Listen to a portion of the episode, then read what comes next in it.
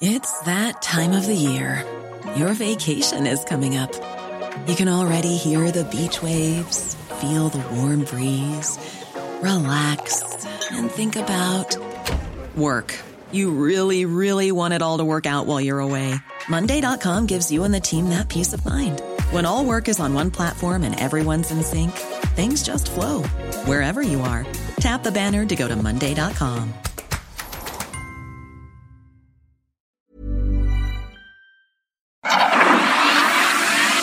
Media Group presenta Periodismo de Emergencia con Arturo Rodríguez, Hiroshi Takahashi e Ignacio Rodríguez Reina. Con las reglas del oficio. Comenzamos. 10 de la mañana con 3 minutos, tiempo del centro de México. Estamos transmitiendo en vivo desde la Ciudad de México. Monique, buenos días. Buenos días, Hiroshi. Buenos días, amigos. Qué placer, ¿no? ¿Cómo ves la ciudad? Pues la ciudad muerta. Totalmente tranquila. tranquila, no como otros días que pues hasta en domingo hay que pelear por un lugar en la calle. Sí, es correcto. Pues bueno, hay que disfrutarla, Hiroshi. Qué gusto saludarlos. Qué gusto saludarte, Mónica Reyes y Arturo Rodríguez desde, desde el norte del país. Arturo, buenos días. Muy buenos días, Hiroshi. Muy buenos días, auditorio. Naturalmente, con muchísimo gusto de saludarles. Igualmente a, a Mónica Reyes en este Hola. domingo intenso de debate legislativo, Hiroshi. Sí, nos toca hoy precisamente contarles y tener enlaces con nuestra corresponsal Verónica Macías desde la Cámara de Diputados porque hoy será discutida y votada la reforma eléctrica. Ya en unos minutos comenzará pues como ustedes bien escucharon en el informativo, todo pues este eh, debate o pleito, como usted lo quiera ver, entre Morena, el PRI, el PRD, el PAN y los otros, la oposición, por esta pues reforma que propuso el presidente de México y que todo indica o todo parece indicar no pasará, Mónica, Arturo. Pues, eh, pues se plantea difícil que pase, sin embargo, eh, eh, creo que hay todavía muchas sorpresas que veremos a lo largo de la jornada. Ya ha sido sorpresivo desde el pasado viernes cuando empezaron a llegar diputados por la noche, ayer eh, que pues prácticamente se, se organizaron un campamento ahí en, en la Cámara, este, hasta carnita asada hubo, Hiroshi. Sí, lo que platicábamos de esta operación pijama u operación pijamada. Monique, ¿cómo ha sido la cobertura? Tú que estás eh, dando el reporte cada hora, hay eh, pues un exceso de información, ¿cierto? Así es, y fíjate que estamos a la espera con nuestra reportera de que nos vaya platicando de los pormenores, sobre todo porque pues hay contradicciones, hay siempre opiniones diversas y debemos de estar siempre atentos a través del Heraldo Radio de lo que pasa y qué mejor que este programa Periodismo de Emergencia para por lo menos en una hora sí estar como bien informados de lo que está sucediendo paso a paso. Bien informados y precisamente para, para eso, para eso mismo, vamos a escuchar lo que pues Arturo Rodríguez y compañía proponen para esta semana, la agenda de la semana en el futuro próximo. Mónica. Esto me encanta porque sabes qué? que nuestro público siempre dice, ¿qué va a pasar? ¿Qué pasó? Y están bien enterados, ¿no, Arturo? Así es. pues vamos a comenzar, claro que sí, con mucho gusto. Futuro próximo. La semana se reactiva con una intensidad pocas veces vista. Entre debate legislativo, posicionamientos del presidente López Obrador y sus oposiciones, escándalos de corrupción y políticas públicas a revisión, solo este lunes se realizará la audiencia pospuesta de Jaime Rodríguez Calderón el Bronco en Nuevo León, mientras que en San Luis Potosí se tiene agendada la audiencia de la ex candidata de Morena a la gubernatura, Mónica Rangel, detenida la semana pasada por presuntos actos de corrupción. El martes, los abogados relacionados con el ex consejero jurídico Julio Scherer tendrán una nueva audiencia, mientras que el jueves se revisará el amparo del ex gobernador de Veracruz, Javier Duarte. En cuanto a políticas públicas, la secretaria de Educación Delfina Gómez comparece el lunes ante diputados para analizar el programa Escuelas de Tiempo Completo, cuya gestión plantea extinguir, mientras que el martes en el Senado se analizará el desempeño de la Guardia Nacional, un asunto relacionado con la política de seguridad. La política monetaria se discutirá en el Senado el miércoles cuando comparezca la gobernadora del Banco de México, Victoria Rodríguez, para rendir su informe, preámbulo del anuncio previsto para el viernes sobre un posible incremento en las tasas de interés. Y finalmente, el presidente López Obrador presentará una propuesta de reforma a la ley minera esta semana, que sin embargo tendrá como marco de referencia el desenlace de la reforma eléctrica propuesta por el propio mandatario y que se discute hoy domingo, como ya le hemos informado, en la Cámara de Diputados, tema que por su relevancia, por supuesto que estamos abordando hoy ampliamente aquí, en Periodismo de Emergencia.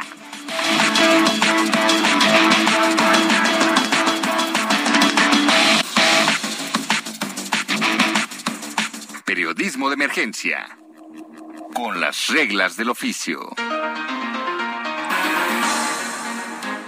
Desde ayer por la tarde noche, a través de un comunicado, el partido tricolor, el PRI, informó que 70 diputados federales encabezados por Alejandro Moreno, dirigente nacional del PRI, y Rubén Moreira, coordinador parlamentario del partido, llegaron para dormir y estar listos para poder votar hoy en contra de la reforma que propuso el presidente de México, Andrés Manuel López Obrador. Está en la línea Pedro Armentía López, diputado federal del PRI y secretario de la Comisión de Energía de la Cámara de Diputados.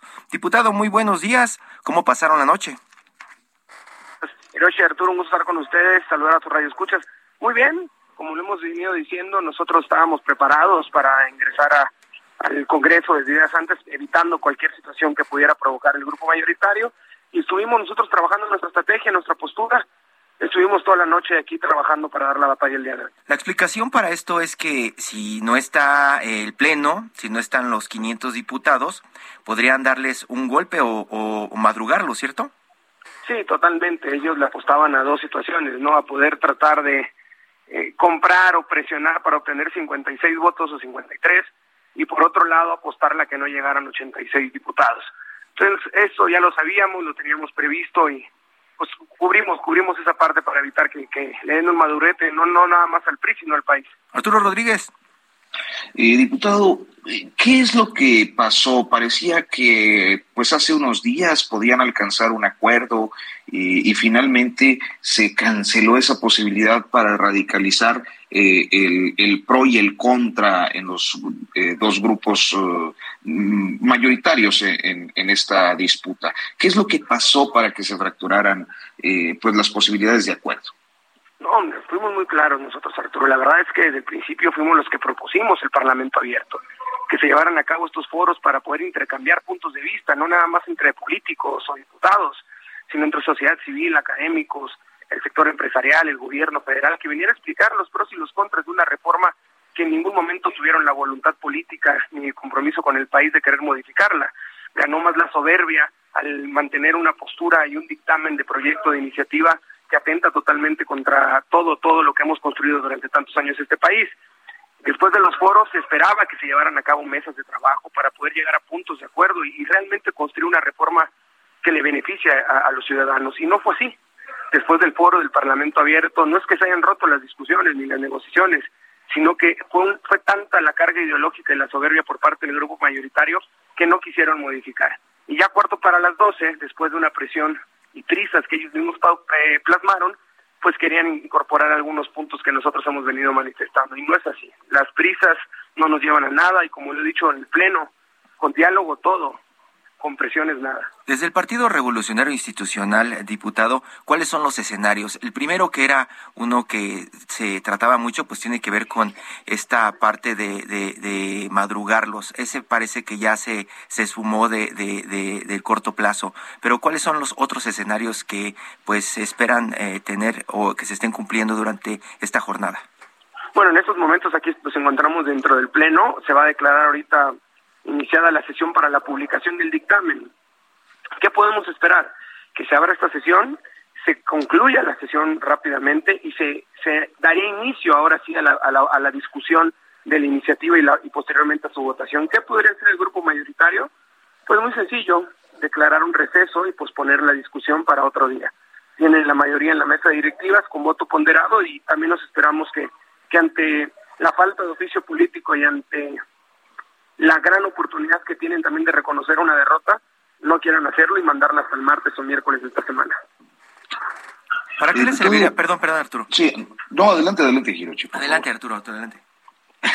bueno, el, el, eh, ¿cuál es, cuál es el, el de este asunto? Vemos, eh, por una parte, un alegato que dice eh, es una reforma, eh, la del sexenio anterior, la del sexenio de Peña Nieto, surgida del Pacto por México, de que favorece a los privados, a los intereses transnacionales, etcétera. Por el otro, eh, pues un señalamiento de, regresión. ¿Cuál es, cuál es lo, qué es lo que está en discusión para, para, para tener más claridad, y pues con precisión de las cosas? De entrada, no, ellos no están discutiendo y están en contra de la reforma de Peña Nieto. Ellos traen un pleito casado contra los empresarios y los contratos legados de la reforma del 92.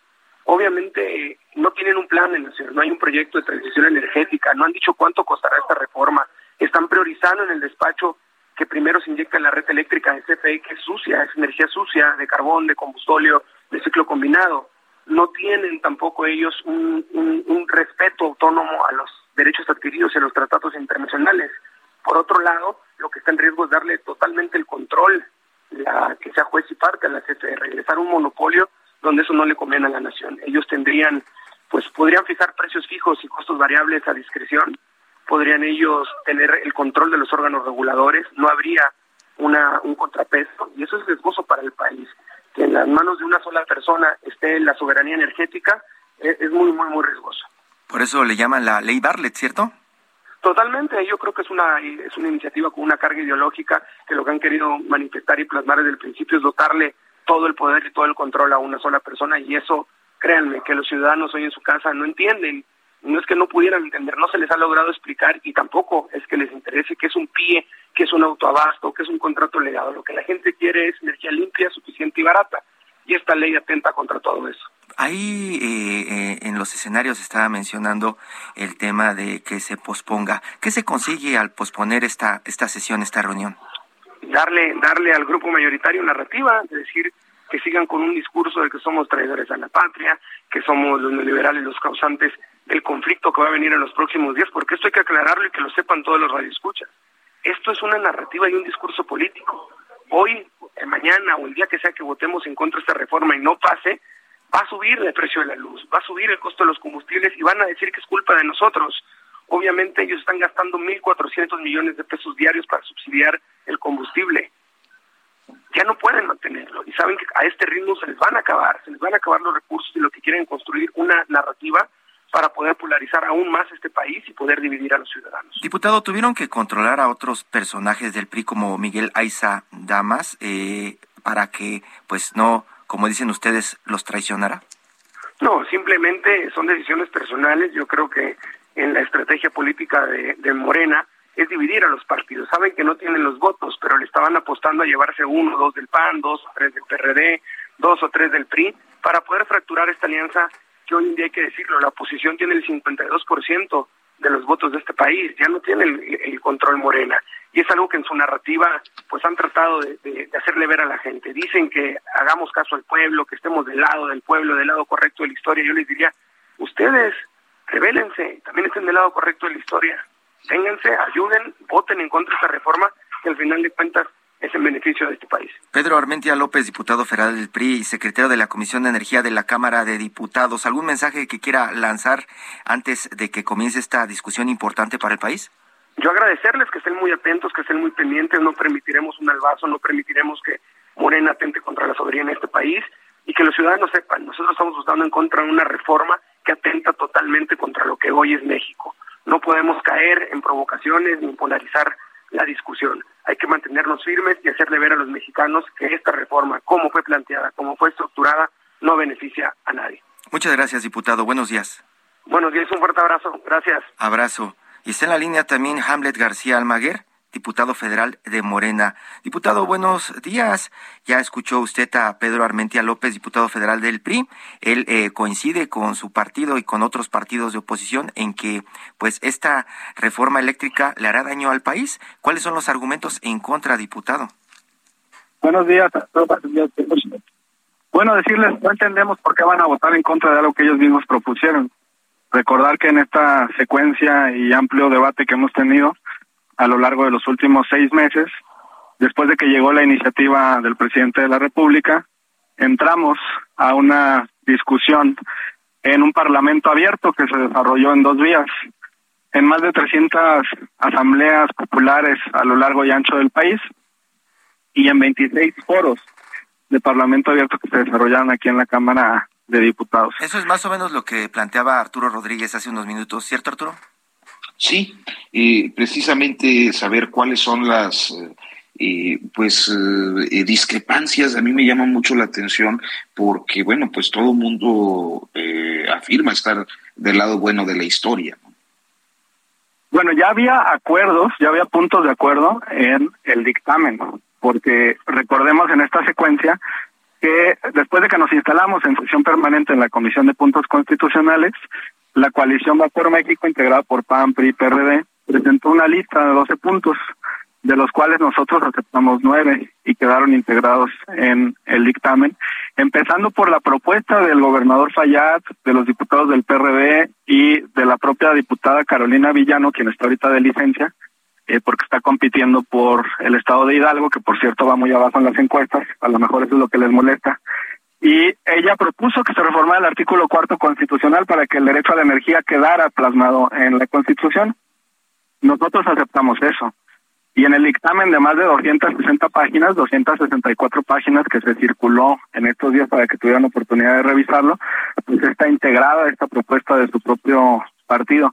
Así que mira, para nosotros está claro que ellos solamente buscaban excusas, no querían negociar, no querían proponer, mandaron a sus propios legisladores a presentar iniciativas que se integraron al dictamen para después votar en contra de ellas.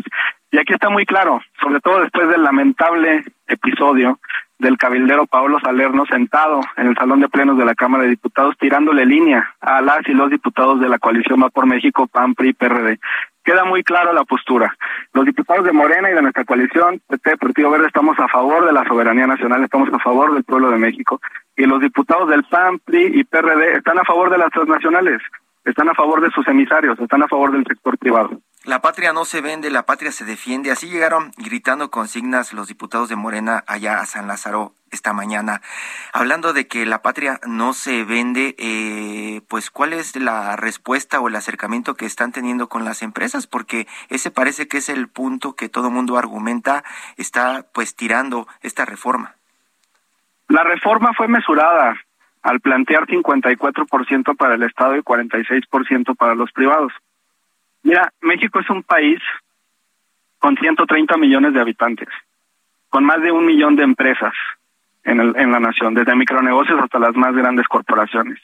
Es un mercado enorme, de los mercados más grandes del mundo. El 46% del mercado mexicano es más grande que el 100% del mercado de España o que el 100% del mercado de Colombia o que el 100% del mercado de Argentina o de Perú.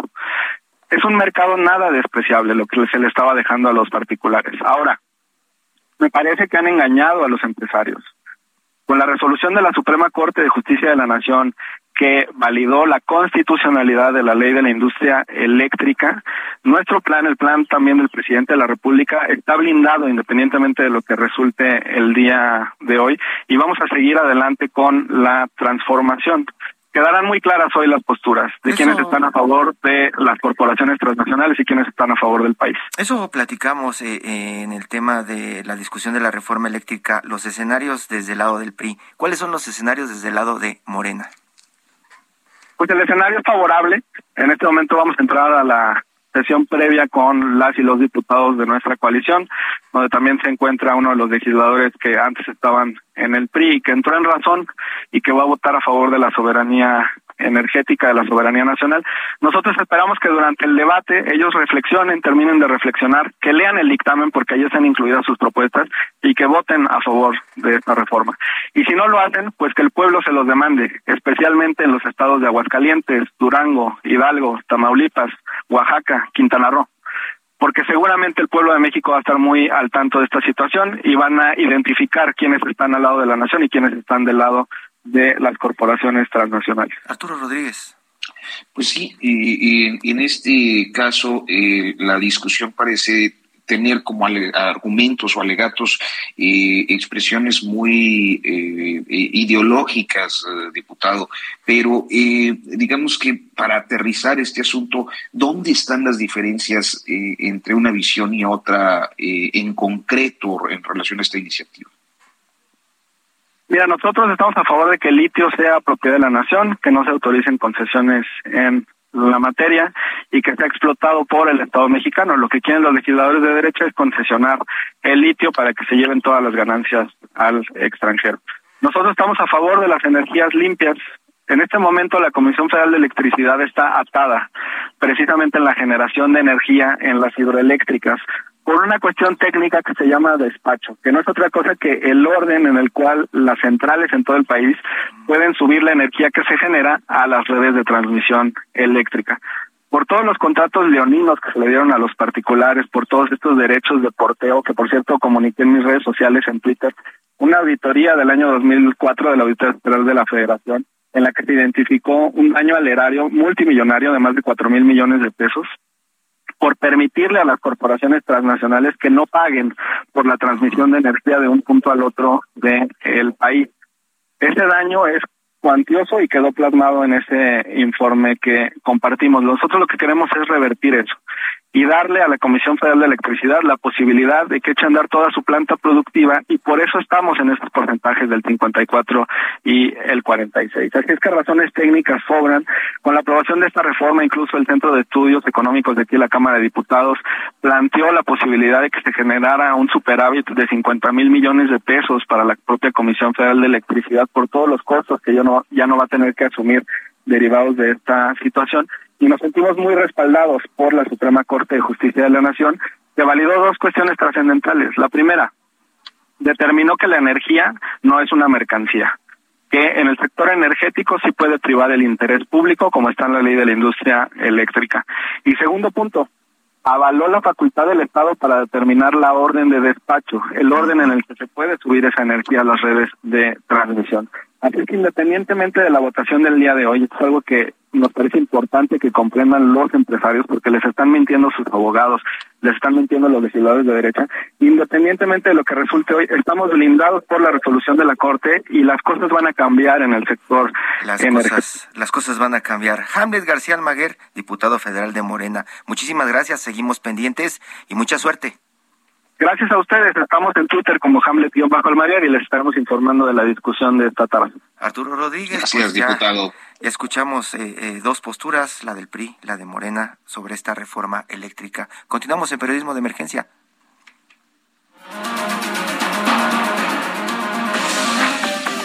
En un momento continuamos. Periodismo de emergencia. Regresamos con las reglas del oficio. Continuamos en periodismo de emergencia, son las 10 de la mañana con 30 minutos tiempo de el centro de México. Estamos platicando de la reforma eléctrica. Arturo, pues ya escuchamos a Pedro Armentía López, diputado federal del PRI y secretario de la Comisión de Energía de la Cámara de Diputados, y también a Hamlet García Almaguer, diputado federal de Morena. Los dos puntos que chocan y pues al final no alcanzaron a responderte en qué es en lo que no coinciden, ¿cierto?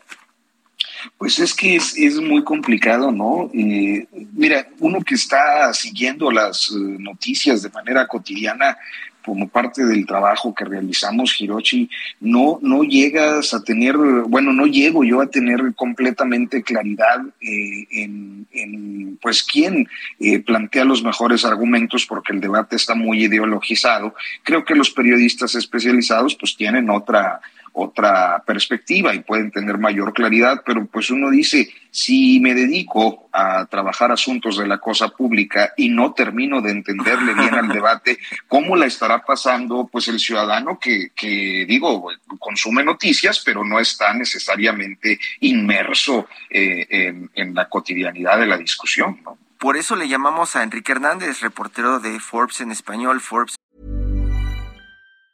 Even on a budget. Quality is non-negotiable. That's why Quince is the place to score high-end essentials at 50 to 80% less than similar brands. Get your hands on buttery soft cashmere sweaters from just 60 bucks, Italian leather jackets, and so much more. And the best part about Quince, they exclusively partner with factories committed to safe, ethical, and responsible manufacturing. Elevate your style without the elevated price tag with Quince. Go to quince.com slash upgrade for free shipping and 365-day returns. México Forbes América Latina. Él ha estado siguiendo de cerca desde hace muchos, muchos años a todas las empresas que están metidas en el sector energético en este país, incluido pues el sector eléctrico, que será pues el principal afectado al parecer por esta llamada ley Bartlett. Enrique, muy buenos días.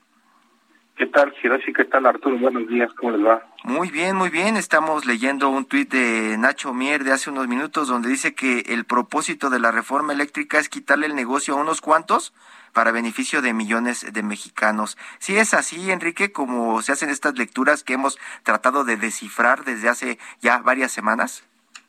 Es, eh, mucho de la esencia sí es, es esencialmente es quitarle el negocio a la parte de privados que se dedican al tema de o que tienen un permiso de autoabastecimiento. Esto sonará muy muy difícil, pero es muy simple y sencillo y sin tema político ni de ideología. Es tan simple que hay 110 contratos de autoabastecimiento en todo el sistema eléctrico mexicano. más de 130, pero 110 supuestamente son los que están a revisión. Eh, son 110 las empresas o son 110 los contratos de autoabastecimiento. Obviamente los 130 incluyen eh, los de cogeneración, que son otra cosa. Mm. Nos vamos a centrar solamente en los 110 eh, y estos van desde empresas que se dedican a la producción de automóviles, eh, como Racini, por ejemplo. San Luis Racini. Este, esta, esta empresa me llama mucho la atención que eh, que tiene que importar electricidad según el, contrato de autoabastecimiento para que lo usen en un par de plantas que tiene la compañía aquí en México.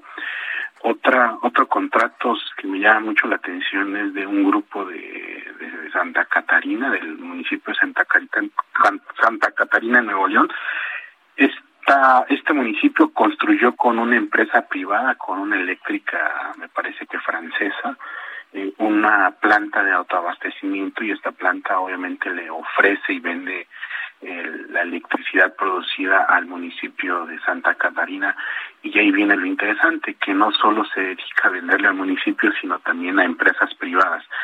Y es donde cuando con la llegada de la 4T es que se dan cuenta que estas empresas eh, eh, pues no solo ofrecen el servicio eléctrico a su casa o a su instalación o a su fábrica, sino que le ofrecen a un conjunto de empresas y es donde se supone que reclaman y es lo que tampoco han podido explicar eh, eh, los promotores de esta de esta de, esta de esta reforma eléctrica qué, qué, qué significa cada cosa. Lo que sí está claro que cuando se presentó este este cambio eh, a través del secretario de gobernación que ahora es más famoso que cuando lo presentó eh, Adán Augusto sí era muy sí era muy claro eh, en, el sentido de que dijo en ese momento en, en, octubre del año pasado que iban a ir en contra de este contrato de autoabastecimiento. Recordemos que estos son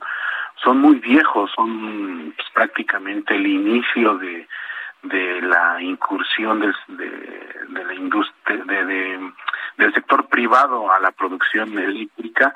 Estos datan de los años 90 y, y fueron incluso sobrevivieron a la reforma energética de Enrique Peña Nieto me parece que la reforma energética de Enrique Peña Nieto lo que vino a, hacer fue darle ciertos beneficios, ciertos eh, premios por según producir electricidad con energías limpias. Ah, algo para detectar de todo este tema, eh, los las plantas de autoabastecimiento especialmente son de energías eólicas o no encontramos, por ejemplo, los, los permisos con, con esta figura, la, la, la energía producida con gas natural, que es, que es lo que en algún momento eh, debemos ir viendo, ¿no? O sea, hay que ir este, entendiendo este tema y obviamente eh, muchos de estos contratos de autoabastecimiento son de un privado que no no se llama, por ejemplo, la productora que le vende a Oxxo no se llama Oxxo, tiene otro nombre, pero esa misma productora le puede vender a otras 20 o 30 empresas más, entonces... Pero, pero, pero ahí es, es donde entra muchísima confusión, eh, eh, no sé si coincidas, Arturo, porque de pronto estamos escuchando que una empresa autogenera su energía, pone su energía, energía limpia, y con eso pues eh, implica inversiones para su negocio y también ahorros para su negocio. Eso es como una especie de ganar, ganar para cualquier empresa que quiere tener, que quiere tener dinero o que quiere tener utilidades. Al final, Enrique, ¿dónde está la tranza? ¿De qué es de lo que se quejan? ¿Del uso de la infraestructura? ¿De subsidios? ¿De qué? Pues te quejan de, en, principio del uso de de la transmisión de la red. De hecho, lo del porteo que mencionaba Hamlet García Almaguer.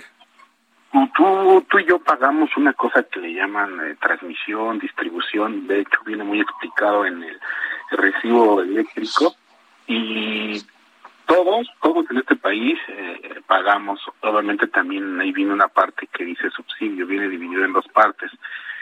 Eh, se supone que el espíritu de la reforma eléctrica es que se acabe con ese beneficio o ese premio que se le da a las eléctricas de no pagar el tema de la transmisión del uso de los cables. Todos vemos unos cables grandotes que llegan a las ciudades de, eh, centrales, no sé, Monterrey, Guadalajara, Ciudad de México, Puebla, y a través de eso corre la electricidad. Todo eso no es lo que se está pagando en este instante eh, por parte de estas empresas de autoabastecimiento, la, la transmisión. Obviamente el, el gobierno también le da un premio por según eh, producir eh, energías limpias, ¿no? Que obviamente también este tipo de energías pues son siempre ganancia porque a ti y a nadie sabemos que se les cobra ni el sol ni ni, ni tampoco el aire. hasta ahorita en este instante no sabemos después eh, entonces y aparte se les dan otro tipo de premios. Entonces es donde el gobierno ha tratado de encontrar y ver. Y de hecho la, la, la compañía filial que se llama CFE Legados eh, muestra números rojos. Hiroshi muestra números rojos eh, donde los eh, ingresos y los egresos, pues prácticamente es donde ellos dicen que tienen pérdidas por operar este tipo de contratos. Y obviamente en estos contratos ya se incluyen los de cogeneración y otros tantos y es lo que, muestra que dan un total de 157 eh, empresas, 158 empresas para ser exactos, y, y obviamente ninguno de estos paga el tema de la transmisión de electricidad, que tampoco vemos que exista como, como otra línea o otra red eh, paralela. Esto es muy caro construirlo y en algún momento se, se vivió también un debate de este tipo con Telmex, ¿no? Que que peleó siempre que le pagaran el uso de sus redes, el uso de sus cables que y, que es como el ejemplo más visible. Obviamente también dicen que no se parecen tantos, pero pero la única dueña de toda la, la red es la CFE. Sí, pero es, un, es un pleito como el de las telecomunicaciones hace algunos años en Europa y en México, donde las empresas de telecomunicaciones que ponían infraestructura querían en algún momento cobrarle a WhatsApp por el servicio, porque decían, están utilizando toda nuestra infraestructura gratis, tienen que darnos dinero. Pero pues lo que decían en ese momento los críticos es que pues el futuro los había alcanzado y que ni modo, no había por qué pagarle esta infraestructura a los viejos dinosaurios que no habían evolucionado. Arturo. Sí, el, el argumento este de las energías limpias a mí me, me resulta complicado en el sentido, Enrique, de cómo por un lado eh, vemos que, bueno, pues es necesario privilegiar las energías limpias, pero estas están principalmente desarrolladas por privados que hacen un gran negocio con eso. Y por el otro lado, vemos que hay un interés del Estado mexicano a través de la Comisión Federal de Electricidad por priorizar eh, la, la generación de energía que que tienen en plantas que son auténticamente sucias y obsoletas para estos tiempos. ¿Cómo, cómo podrían haber conciliado esta, esta eh, pues, eh, eh, tan compleja ecuación? Pues por, por otras razones, tú has explicado algo, este es un gran negocio y, y parte de este negocio lo, lo entendió la 4T, ¿no? La 4T entendió que que el negocio y el futuro está en la, instalación de plantas solares y la instalación de parques eólicos y algo que hemos estado viendo, el, mismo ejército en el AIFA tiene una planta de cogeneración y una planta solar, una granja, esos no, esos sí son para un tema de autoabastecimiento, eso se va a quedar ahí, o sea, el ejército no va a venderle a nadie más que para la operación del AIFA. El otro tema, por ejemplo, que se vino desarrollando, se ha estado desarrollando es este parque solar muy grandote que se construye en el estado de Sonora, eh, para hacer exactos en, el en un terreno que donó el dueño de Vidanta al gobierno de López Chávez. Para construir un parque solar así inmenso que se supone que es el octavo más grande de América Latina y esto no se veía en otro gobierno. En recientemente el gobierno de la Ciudad de México obtuvo un permiso para vender o mejor dicho producir en, la central de abasto en, en, los techos de esta de este centro eh, energía a partir del sol. Y obviamente eh, va a quedarse mucha de esta energía en la operación de la central de abasto y además la van a conectar al mercado mayorista, que es la parte nueva y novedosa que a mi punto de vista entendieron que este negocio pues debe de irse volcando hacia la parte del gobierno que muchos gobiernos eh, en México eh, como bien explicaba hace rato, el, municipio de San Pedro entendió. Y otro de los que también ha participado y ha jugado en el tema de autoabastecimiento es el gobierno de Michoacán, quien tiene un permiso, me parece que desde el gobierno de, este, este chico que está en, en, con López Obrador, Lázaro Cárdenas, me parece que eso data de esos años, y con esto, por ejemplo, el, gobierno de Michoacán eh, abastece a, todos sus hospitales, tanto eh, que están en todas las regiones del estado, ¿no? O sea, esto es atractivo. La misma Sedena tiene un parque eólico y forma parte de todo este tramado de, contratos que, que opera la, la empresa CFE eh, Legados, ¿no? opera y administra. Eh, veo por aquí también que el municipio de, de Mexicali tiene otro tipo de, o tiene otro contrato parecido a estos. Obviamente eh, siempre se fortaleció a través de, de, este negocio a través de los privados porque pues ellos son los únicos que tenían para invertir en, en algún momento en los paneles solares y estas torres grandotas. Y, ya, y, ya no. Y entonces, pues parece que lo que está diciendo Ignacio Mier en este momento de que el propósito de la reforma eléctrica es quitarle el negocio a unos cuantos para beneficio de millones de mexicanos, parece que tiene su dosis de, realidad, ¿cierto? Pues sí, porque en algún momento no era fácil comprar eh, un panel solar, o sea, esto... No, y, y, al final déjalo del panel solar, porque hay casas que tienen paneles solares ya, el tema es quién es el dueño del negocio y que es también otra de las realidades que dicen que la Comisión Federal de Electricidad se convertirá en un monopolio. Pues eh, más que un monopolio van a controlar un negocio que, que a todas luces es negocio, ¿no? O sea, si no fuera negocio, los mismos eh, operadores, eh, en este caso los, los cabilderos, no estarían pues prácticamente con un discurso y un mensaje todos los días, a todas horas, donde hablan de este tema, ¿no? De un tema de energías sucias. Al final del día, los ejemplos están citando y, y la ruta eh, me parece que le entendieron, ¿no? Y que vieron que que estas empresas, aparte de que le daban un premio, un, un, dinero extra, eh, pues el mismo gobierno pues prácticamente dejaría de, de darles esto y tener ellos el control de este de esta parte de, de producción eléctrica, ¿no? Enrique Hernández, reportero de Forbes América Latina, muchísimas gracias. Enrique, ya platicaremos de este tema de los cabilderos, muy importante en este momento y creo que es un buen momento para hacerlos visibles. Muchas gracias, sí, sí, claro, ahí hay muchas listas de este tipo de personajes y obviamente todos ellos operan a través de ONGs, ¿no? Estas ONGs pues, famosas que hemos estado viendo. Estas disque ONGs. Muchas gracias, Enrique, buenos días. Muchas gracias, hasta pronto. Buen día. Hasta, pronto. Y Arturo, Arturo Rodríguez, tenemos a Verónica Macías en la línea. Verónica Macías, reportera de El Heraldo Media Group desde la Cámara de Diputados. Verónica, buenos días. Verónica. Sí. Bueno. Buenos días, Verónica. Adelante, Arturo.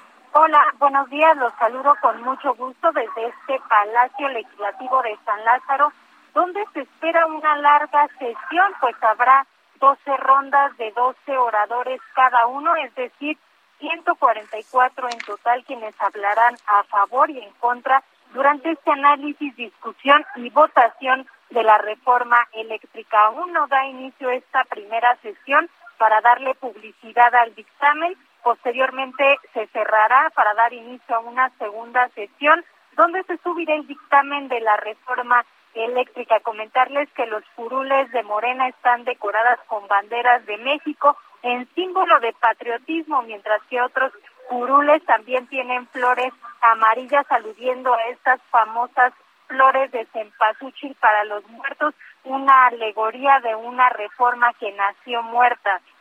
Acción Nacional acaba de dar una conferencia de prensa donde estuvo el líder nacional Marco Cortés, quien destacó que la coalición Va por México está sólida y no habrá traiciones de ningún legislador. Así que estamos esperando a que dé inicio esta primera sesión aquí en la Cámara de Diputados, donde se prevé pues una sesión bastante larga. Arturo. Bueno, parece que tenemos problemas con, la línea ahora de Arturo. Eh, Verónica, Verónica, eh, para los ciudadanos que no queremos perder nuestro tiempo todo el día siguiendo todas estas eh, estos discursos y estos pleitos, ¿a qué hora podríamos saber si ganó Morena o ganó la oposición?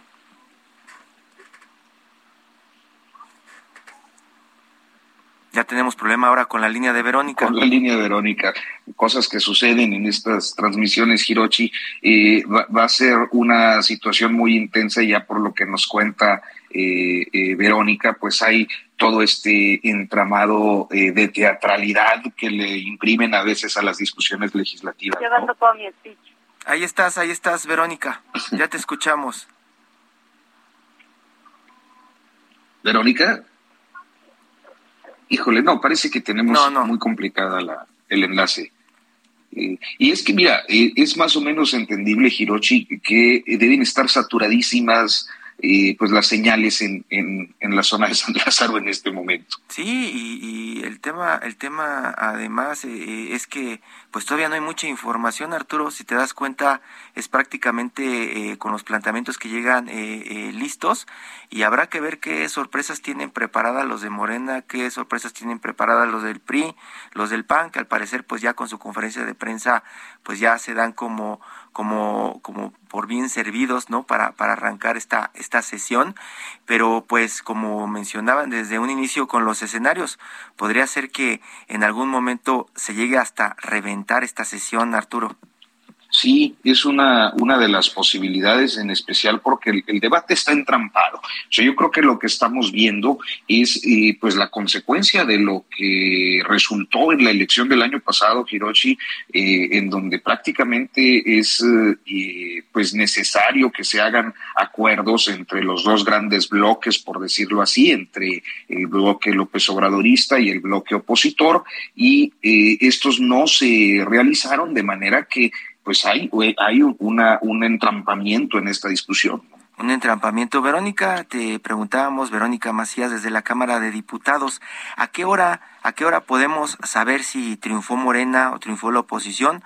O básicamente nos tenemos que esperar a los periódicos de mañana para saber, eh, sin desvelarnos, que esto ya terminó.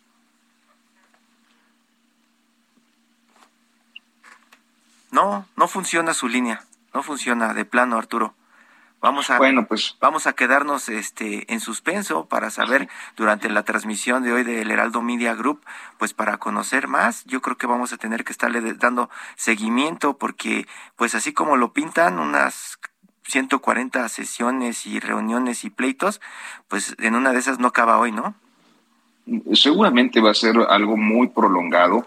y claro que tendríamos que pensar en, cómo estas discusiones legislativas, Hiroshi, eh, normalmente tienen a los legisladores hasta muy altas horas de la noche. Eh, si en el ideal pensáramos que auténticamente están discutiendo, reflexionando y razonando sus posiciones y no llegan con una línea en bloque, eh, sería muy desgastante. De hecho, lo es, ¿no? Que se tengan que quedar ahí varias noches, este, estar discutiendo hasta las altas de la madrugada o, amanecer en, la discusión, pues no parece un escenario ideal para ninguna actividad, mucho menos cuando está en sus manos el futuro energético del país pues sí, el futuro energético del país en sus manos en este momento y lo que estamos viendo en algunas señales de televisión de transmisión en este momento, pues es que están eh, los diputados como echando porras con sus banderitas, algunos con sus sombreros como de trabajadores de la Comisión Federal de Electricidad. Al parecer, bueno, estos son los, los priistas, los que están con, ondeando sus banderitas y pues yo por eso le preguntaba a Verónica qué hacer para saltarnos todo este show que para algunos, para muchos, yo creo que resulta patético. Patético y, además irrelevante. Yo creo que todavía mucha gente anda el día de hoy pues disfrutando las últimas horas del asueto eh, que corresponde a la Semana Mayor, algo que pues también es de llamar la atención el hecho de que hayan eh, programado o agendado así la sesión cuando la atención pública está dispersa, ¿no?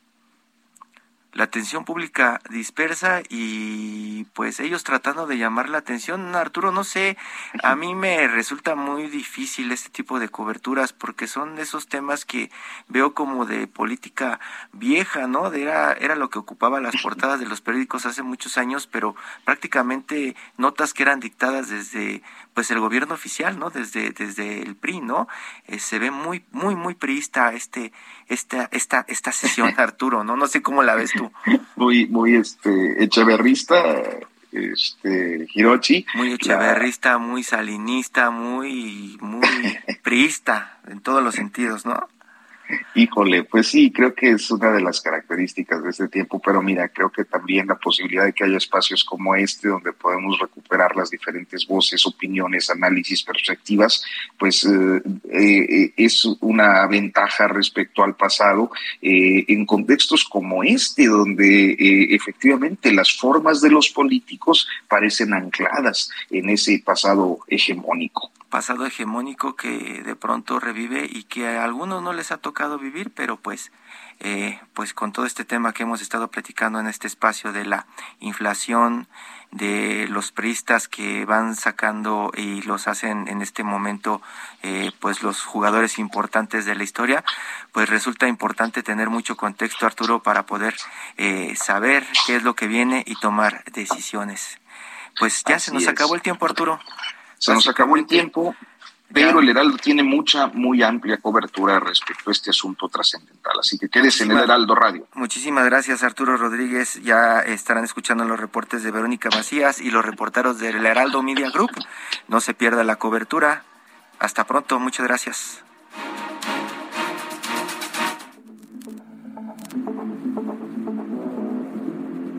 Esto fue Periodismo de Emergencia con las reglas del oficio. Heraldo Media Group.